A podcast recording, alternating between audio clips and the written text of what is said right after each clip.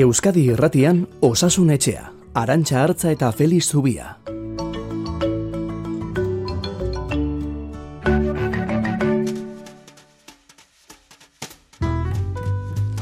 Uda partean buru osasunaren zaintza zarturatu ondoren, irrati urte berrian osasunetxean, hori eta beste gaiak esku artean ditugula gatoz.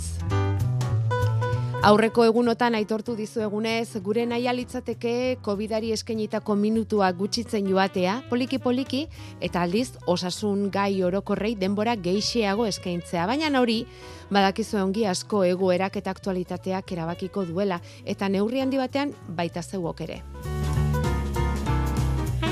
Irrati urte berri honetan ere hortzen nahi zaituztegu, eh? Zuen intereseko gaiak proposatuz, zalantzak ahots gora saltzeko erreparori gabe eta zuen kezkak gurekin partekatzeko gertu.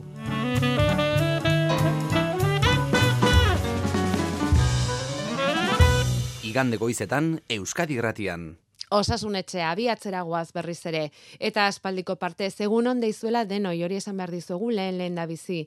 Egun on zuri ere, Feliz Zubia, kaixo. Egun on, kaixo denoi. Bueno, gaurtik aurrera formato luzean hasi beharko duzu berriz ere, eh? eta eta segurazki egunerak eta eginez hasi beharko dugu. Ongi joan zaizu udara? Ba, bai, neiko gogorra izan da guretzat. E, bueno, txertoi esker eta kalean izan den intzidentzia handia izan da ere, ba, gure gana gutxiago iritsi dira, aurreko latu eta baino gutxiago, baina izan ditugu, oraindik ere bat ditugu, mm eta esente dauzkagu, bai. eta alde horretatik ba, ez du zamarri biligara une batzuetan, mhm. eta gero, bueno, ba, oporrak hartzeko moduara izan dugu, eta alde horretatik bentsate eh, pozik, familiakin pixka bate goxatzeko ere bai. Bai. Eta, bueno, ba, pasa dugu, eta baita ere gogotzu, hemen berriz ere entzulekin izateko.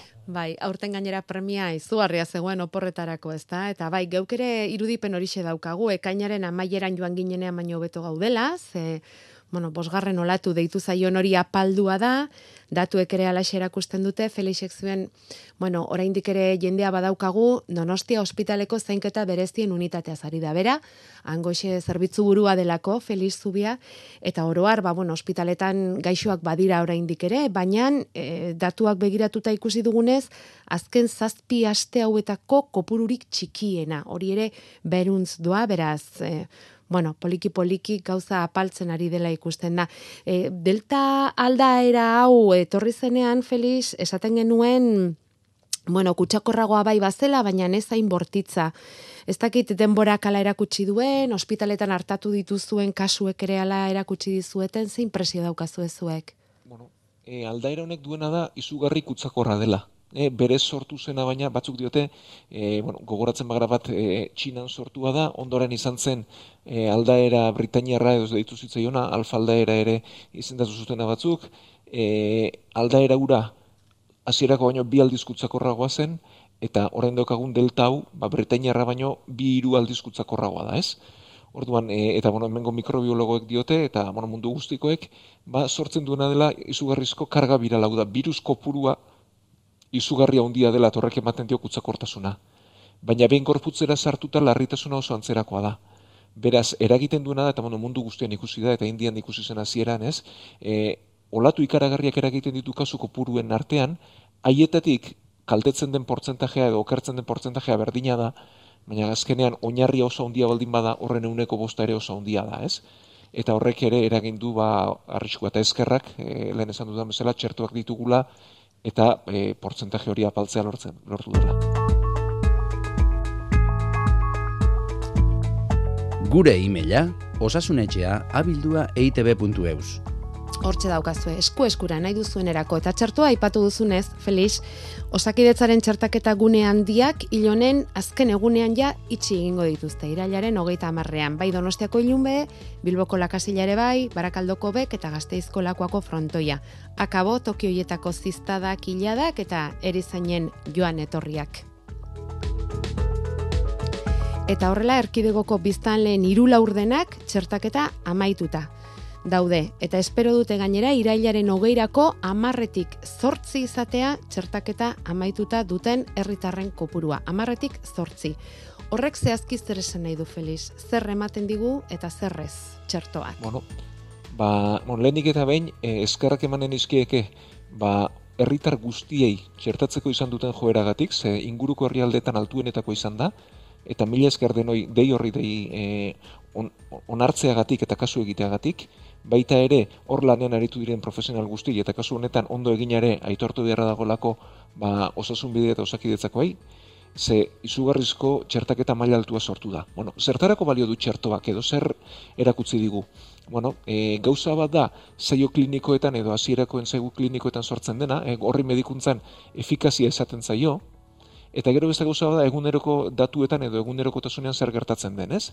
Eta horri e, efeizentzia esaten diogu, bueno, baita begiratu nahi baldin baditu eta datuak e, konparatu nahi baldin baditu, e, abuztukoak dira azken azkenak, eh, duela biru oste argitaratuak daude, eta bueno, norbaitek ingelesez begiratu beharko du, baina bueno, egiten dena da M minuskula RNA itzlarriz jarrita, eh, mRNA izango litzateke, vaccine e, inglesez e, bak, txertoa, eta gero efektiben ez da inglesez, bueno, ondo mm -hmm.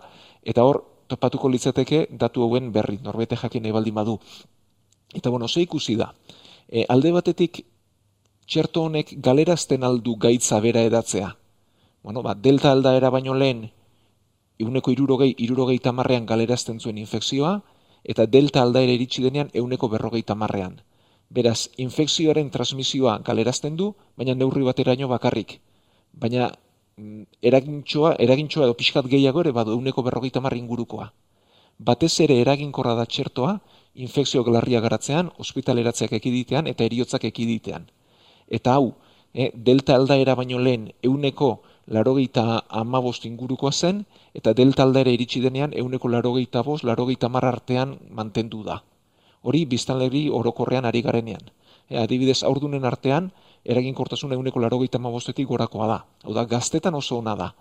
Zeinetan ez da eraginkorra, edo hain eraginkorra, alde batetik imunogutxi egitasuna ditu, e, dutenen artean, e, hauetan euneko irurogeita iruan galeraziko luke ospitaleratzea eta eriotza, baina ez guztietan bere pertsona hauek bereziki babestu behar ditugu, eta gero adinekoetan, eta batez ere badira e, lan asko adineko egoitzetan eginak, ba, ikusi da, infekzioak garatzeko gaitasun murrizketa hori ere e, pertsona normaletan edo e, gazteagoetan ere e, duenaren antzeragoa litzatekala euneko berrogeita marrin gurukoa, eta gero hori bai gaitza garatzen denean euneko hogeita bost bat komplikatzen dela, e, pixka bat gehiago. Beraz, txertoak infekzioaren transmisioak eteten du, baina kasuen erdian bakarrik, beste erdia arriskoan legoke, eta batez ere oso eraginkorra da, amarretik bederatzean gaitz larria ez garatzen, baina hau adinekoetan altuagoa da, eta batez ere imuno gutxi egitasunak dituztenetan altzko zere altuagoa da. Horregatik aipatzen da orain, kasu azkeneko bitalde horietan ez da irugarren dosi bat ipini beharko litzatekeela, edo komeniko dela, bai, eta egia esan iparraldean ja bihartik aurrera astera doaz, kasu bai, horietan e, irugarren dosia jartzen. Hori da, bueno, e, gaitza zabaltzen doaz, hemen e, lanean korrikari dira zientzilari guztiak munduan zehar, imuno gutxi egitasuna dutenen artean ez dago zalantzarik irugarren dosi bat beharko dela, adinekoen artean ez dagoen garbi, eh? Mhm. Hau da, e, ez bai. dagoen garbi irugarren dosi batek hau hobetuko duen, ekau neurtu egin beharko mm, litzateke. Ja, gehiago aztertu behar ez da. Hmm. Bai, eta mhm. batez ere, gaur nahiko garbi dagoena da, bizanleri orokorrean ez dela irugarren dosiri jarri behar.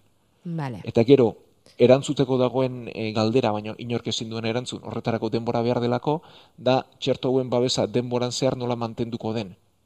Ja. Ez? Hau da, ez dakigu, babes hori denborarekin galdu egingo den, ala ez den galduko.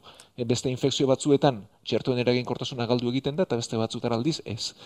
Beraz, e, irugarren dozi bat beharko den ala ez, biztaneria orokorrean, gaur ez, hemendik hilabete batzuetara urtetara ez dakigu. Ja, eta imunogutxitasuna duten oiek, zeintzu dira, Feliz? Bueno, batez ere, dira, e, minbizi bat izan eta kimioterapia eta radioterapia tartean dutenak, gero e, odoleko minbiziren bat dutenak eta odoleko minbizi hauek batez ere leuzemiak linfomak lirateke ez dutelako guztuen defentzarik sortzen, eta gero transplantatu leudeke. Hauek dira irutalde handienak. Gaur zortzi goiz kronekan entzun eta galdera bat sortu zitzaion entzuleak idatzi digu WhatsAppera, Felix, eta egin egin goiztugu galdera. WhatsAppa 6 zortzi zortzi 666 dakizuen ez. Berak dio, txertuak batez ere gu larri gaixotzeaz babesten bagaitu, orain esan duzu bezala, baina transmisioa eteten bakasuen erdietan, ezta, berak gutxi xamar laguntzen badu dio, zergatik saltzen digute instituzioetatik txertoa zure txertoak babesten gaitu bezalako esaldiekin. Ez alda gezurra edo behintzat erdiegia, ez aldu larri gaixotzeko boleto gehiago elikadura desorekatua, ariketa fisikorik egiten ez duena, gainpixua duena, erretzen duenak, naiz eta txertatu egon zaintzen den txertatu gabeko batek baino bueno, oso hausnarketa interesgarria. Helenik eta behin, eta aurrez aipatu ditugun datuekin, esan beharra dago beraz garbi txertuak oso onak direla, baina ezin dela e, koronavirusaren aurkako borroka guztia txertuen gainutzi. Ez? Neurriak mantendu beharko ditugu, eta denon artean ondo egin beharko ditugu gauzak, ez? E, Hasieratik esan genuen hau gizarte moduan konpondu behar genuela, da banakakoaren erantzuna garrantzitsua dela, baina talde moduko erantzuna askoz ere garrantzitsuagoa. Beraz, e, egia da, txertuak babesten aldu, ba, bai, neurri handi batean bai, euneko berrogeita marrean mosten duelako hmm. transmisioa, baina era batez.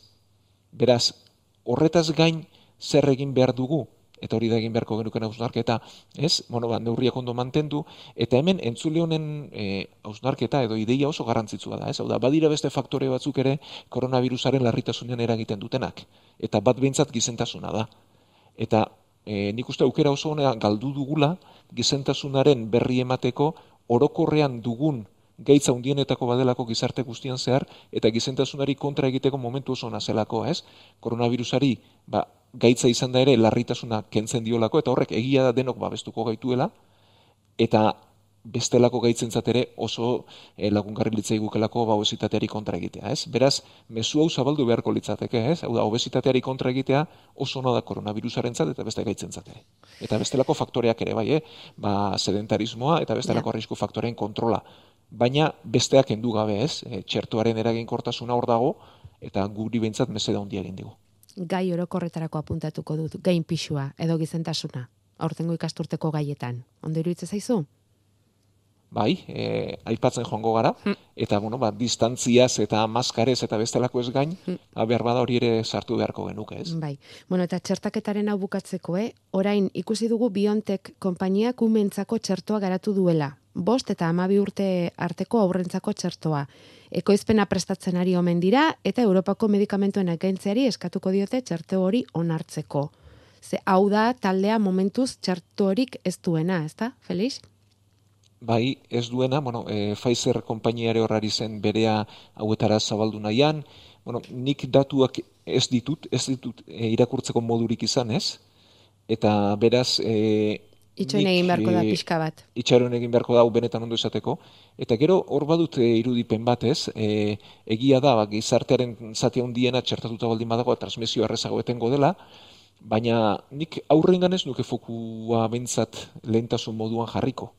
Ez, aurrek erakutsi digute eta izugarrizko lesio eman digute helduei, eskolan dauden bitartean eta gainontzeko egoeretan ere bai, e, neurriak ondo bete eta funtzionatzen dutela eta beraiek egin dute, ez? Eta aurrak infektatzen baldin badera, helduen bidez infektatzen dira batez ere ez elkarren artean. Beraz, helduok daukagu ardura gure aurrak babesteko geu ez infektatuz eta ondoren haiek ez infektatuz, ez? Eta hor jarri beharko litzateke behar bada indarra handiagoa, eh? Naiz eta bueno, ba guzti hau jarraituko dugu noski eta ardura zitakoreko dugu. Bai. Eta aurren txertuari lotutako galdera bat, azkuntzan atzeratuta duan 12 urteko semeari COVIDaren aurkako txertoa emateko arazurik ikusten duzu? Galdetzen dizute Felix. Entzun dut hilekoaren zikloan eragina izan dezakela eta azkundea ere hormonekin lotuta dagoenez zalantza sortu zait txertoarekin. Eh, bueno, nik ez diota eraginek ikusten, ikusi da e, txertaketak edo txertoak eragin dezakela aldaketa txiki bat hilekoaren zikloa momentu horretan, baina gehiago da estresari lotua, estres egoera guztiek e, aldatzen duten hilekoaren zikloa, bestelakoak baino beraz, e, lasai jarri liteke ez legoke arazorik.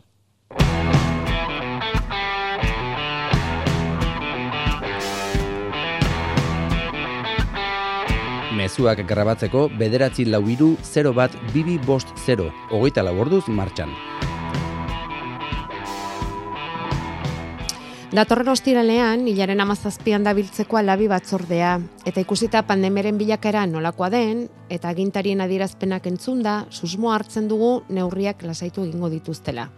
Aforoak handitu, gaueko aizialdia lasaitu, zabaldu, bueno, hoiek aipatu egiten dira, itxoin egin beharko da, datorren ostiraleko batzordera arte, eta batzorde horretatik ze erabaki ateratzen den, eh? baina zure iritzia jakin genuke, Feliz, nola ikusten duzu hau? E, bagaude, ba, artean, bai. Bai, orain artean behintzat, e, neurriak lasaitzean eginda kale handiena, aurreko latu guztietan, ez? Nik badaukat irudipena badela presa berezi bat, e, niretzat gehiagizko presa neurriak harintzekoa, beti e, azkar harindu, da, ni beti osasunaren ikuspegitik izketan harin ez, ez, egia da badituela pandemionek gizartean beste eragile bat, e, eragin batzuk, eta gaizki pasatzen ari denak, ba, esango duela, eta gure txanda noiz da, ez? Eta guzti hori ala da. Baina pentsatu behar dugu, eta batez ere, e, deltaldera oso kutsakorra dela, eta gero, e, espazio itxien garrantzia hor dagoela beti, ez? E, batez ere kutsadura gehienak espazio itxietan jende asko pilatzen denean eta bizikidetza ezberdinetako jendea pilatzen denean e, ematen da, ez? Eta hor beraz arindu ikusi beharko litzateke zer arindu eta zer ez. Niretzat badira bi gauza e, derrigorrean mantendu behar direnak oraindik ere hilabetetan. Eta bada toki itxietarako da barrualdetarako musukoa, eta bigarrena gau eixialdiarekin e, kontu berezi izatea, ez? Ze ez du sinisten, ba, alkola tarteko eta bestelako momentuak tarteko, ba, espazio itxietan eta gaueko isialdian musuko eramango denik. Beraz, hori kutsadura foko bat izango litzateke. Eta ikusi zen udara honen hasieran ez, nola sortu zen, ba, bai ikasturte bukaerako bideietatik, eta baita ere bestelako ez jai edo mhm. tokatzen ez ziren jaietatik, ez? Mm Orduan, berriz hori errepikatzea, akatza hundia litzateke, ez? Hor behintzat, harintzerik nik ez nuke emango. Bestelako neurrietan, ba bai, baina barruko espazio itxietarako musukoetan, eta gau eixialdian, nik oraindik ere bintzat, denboraz e, mantenduko nuke. Eta lasaitze horretan, iritarrek askotan eskatu izan dute familia medikoarekin aurrez aurreko konsultak berriz ere presentzialak izatea, aurrez aurrekoak izatea, eta badirudi hori urrian jarriko duela martxan osakidetzak, erkidegoan, eta Nafarroako osasun kontseilariak santo zindurainek ere adierazi du pixkanaka pixkanaka joango direla aurrez aurreko konsulta horiek ugaritzen, baina pixkanaka hau importantea da, Feliz. Ja hau, medikuarekin aurrez aurrego nahi dugu. Bai, hau oso garrantzitsua da, ez? E, nik beti izaten dut irratiz medikuntza egitea oso zaila dela, ez? Da, pertsona aurrean ikusi gabe, jakin gabe, aztertu gabe, ez? Berarekin ondo egoteko denborari gabe, ba, irratiz medikuntza egitea ezinezkoa dela eta telefono zerean zerako zerbait gertatzen da, ez? Beraz, e, incidentzia jisten ari da, sorionez, txertaketa zabaldua dago, eta nik uste momentua dela, ba, honetarako pausoak emateko, eta pixkana-pixkanaka, ba, konsulta presentzialak eh, egiteko, eta pazienteek ba, behar duten, eta konbenizaien arreta hori jaso dezaten, ez? E, eta, bueno, ba, sorionez edo bentsat, ba, horren iritsi ere ikusten da, eta ongi etorria bedi.